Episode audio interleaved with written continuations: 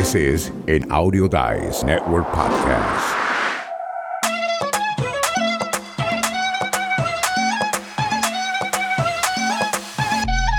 En un episodio anterior, ya Diego y yo te hablamos sobre el concepto de comenzar un podcast. Te dimos unas 5 o 6 reglas, tips, lo que usted quiera llamarlo en ese episodio, búsquelo para que usted sepa de lo que estamos hablando hoy, porque vamos a seguir con este tema de cómo crear un podcast, pero no hacerlo bueno, hacerlo from good, de bueno to great. Hoy nos encontramos aquí con el host de este su show, Escuela del Podcast, Diego Murcia. En una sesión anterior ya habíamos hablado acerca de cómo era el tener unos primeros pasos el tener desarrollada la idea, el poder tener un concepto de qué es lo que quiero hablar. Ahora que ya tengo el concepto, ¿qué sigue? ¿Qué es lo siguiente en lo que yo debería centrarme? El primer punto sería conseguir un micrófono decente para poder grabar, porque créeme, si ustedes consiguen desde el principio un buen micrófono, no van a tener que batallar en andar escogiendo o malgastando su dinero, sobre todo malgastando su dinero. ¿Por qué? Porque les puede pasar lo mismo que me pasó a mí. Cuando yo no conocía lo que estaba haciendo, empecé a gastar a lo tonto y ahora tengo una colección de al menos cinco micrófonos que me han costado en total unos 400 dólares. Cuando desde el principio pude haberme gastado unos 100 dólares y haber tenido un buen micrófono que me permitiera tener un sonido nítido, claro, sin la necesidad de andar después mendigando el conocimiento de Félix para que yo pudiera tener un mejor sonido. Y lo interesante de esto es que uno cuando comienza, pues uno no sabe exactamente qué equipo uno comprarse. Uno escucha, hacemos una búsqueda en YouTube de qué equipo necesitamos en el podcast. Y créame, ahí eso es un agregador. ¿Usted sabe lo que quiere decir eso? Que todo el mundo le agrega su opinión. Usted sabe cómo es la opinión, ¿eh? Es lo mismo que todos tenemos, todos tenemos uno de es como el ombligo. Así que si usted tiene un ombligo, usted tiene una opinión y esa es la realidad. Y eso es lo que pasa cuando usted va a YouTube y usted encuentra toda esta información y uno dice, wow, es, es lo que se conoce como overload de información. Y a menos que usted hable con alguien que esté haciendo esto por mucho tiempo, usted entonces es como va a encontrar el equipo perfecto para usted. Y le digo esto para usted porque es súper importante. Cuando digo para usted es que yo he visto gente que me dicen, bueno, yo tengo un Yeti y ese Yeti tiene tres o cuatro botones y tú tienes que setearlo, tienes que saber cómo manejar este Yeti. Pero si tú no tienes ninguna experiencia, vamos a alejarnos de ese Yeti. Ese Yeti cuesta unos ciento, hoy en día ya está, si no me equivoco, ya va por 150 dólares. Y es mejor comprarse un Samsung o un ATR, uno de estos micrófonos que entre 75, antes se conseguían por 50 dólares, pero por la demanda, entre 75 a 100 dólares, 90 dólares, eso es un precio bueno para un buen micrófono y esa es la, la realidad, ¿no? Cuando se viene a esto del micrófono.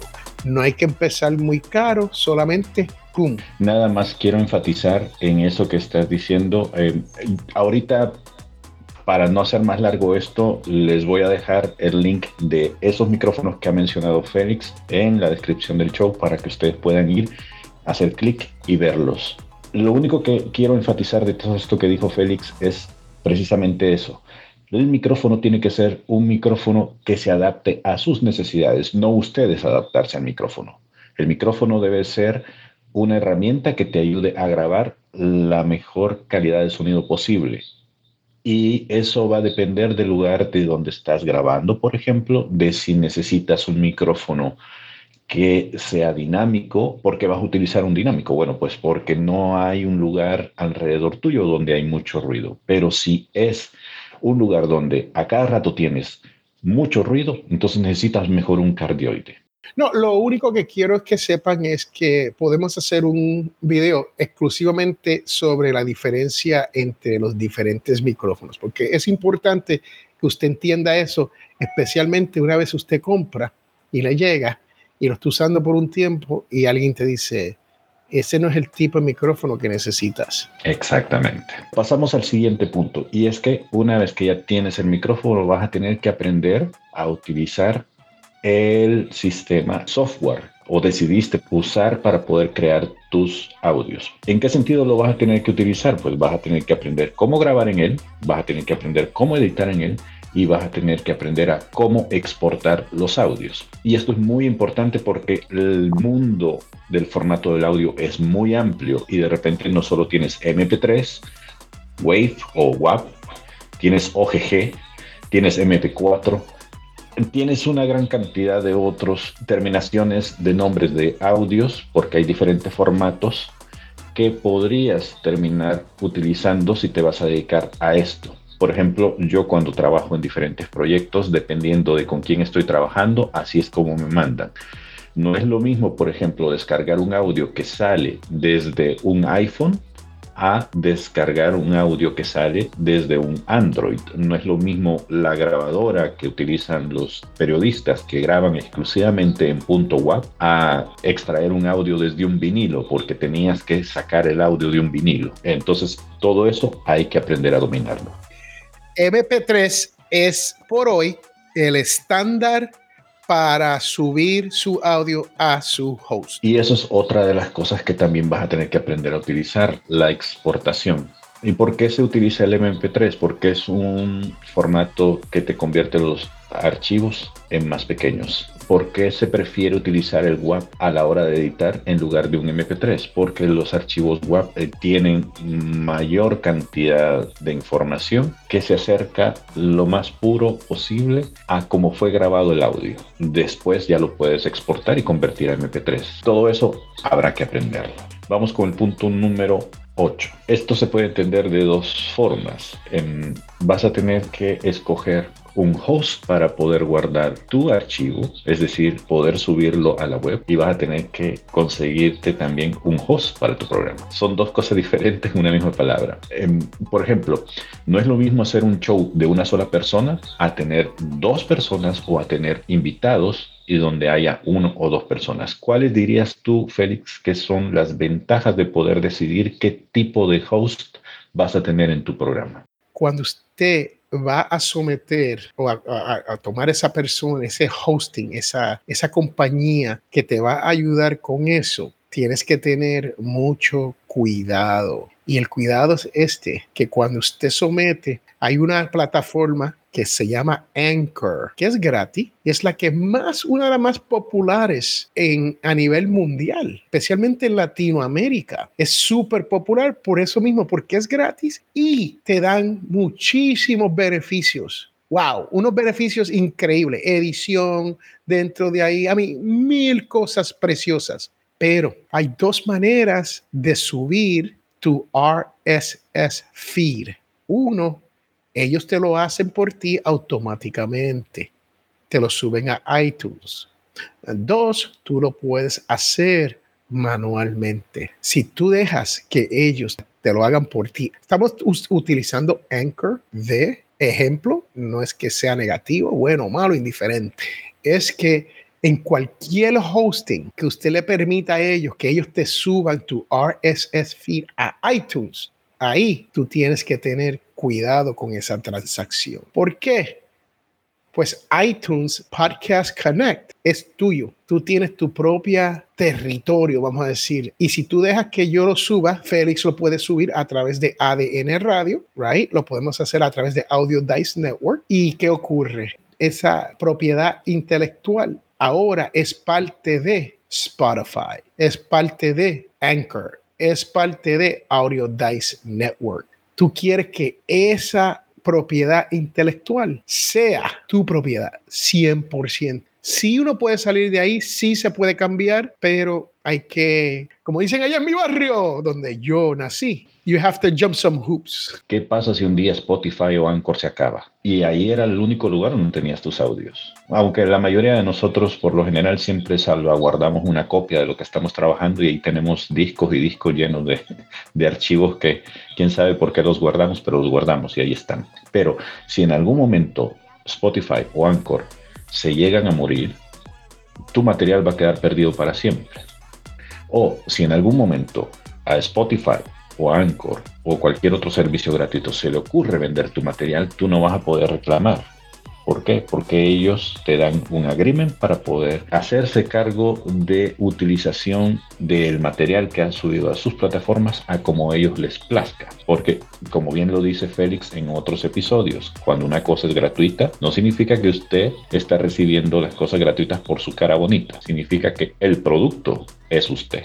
Y eso, Diego, nos lleva al noveno punto, que es que si usted quiere crecer su podcast, su marca, usted debe tener su propia página. Y créame que esto es algo que se está haciendo mucho más difícil hoy en día para el podcaster porque nuestros hosts nos están proveyendo unas páginas preciosas donde no tenemos que hacer absolutamente nada. Ellos lo crean por nosotros. ¿Por qué?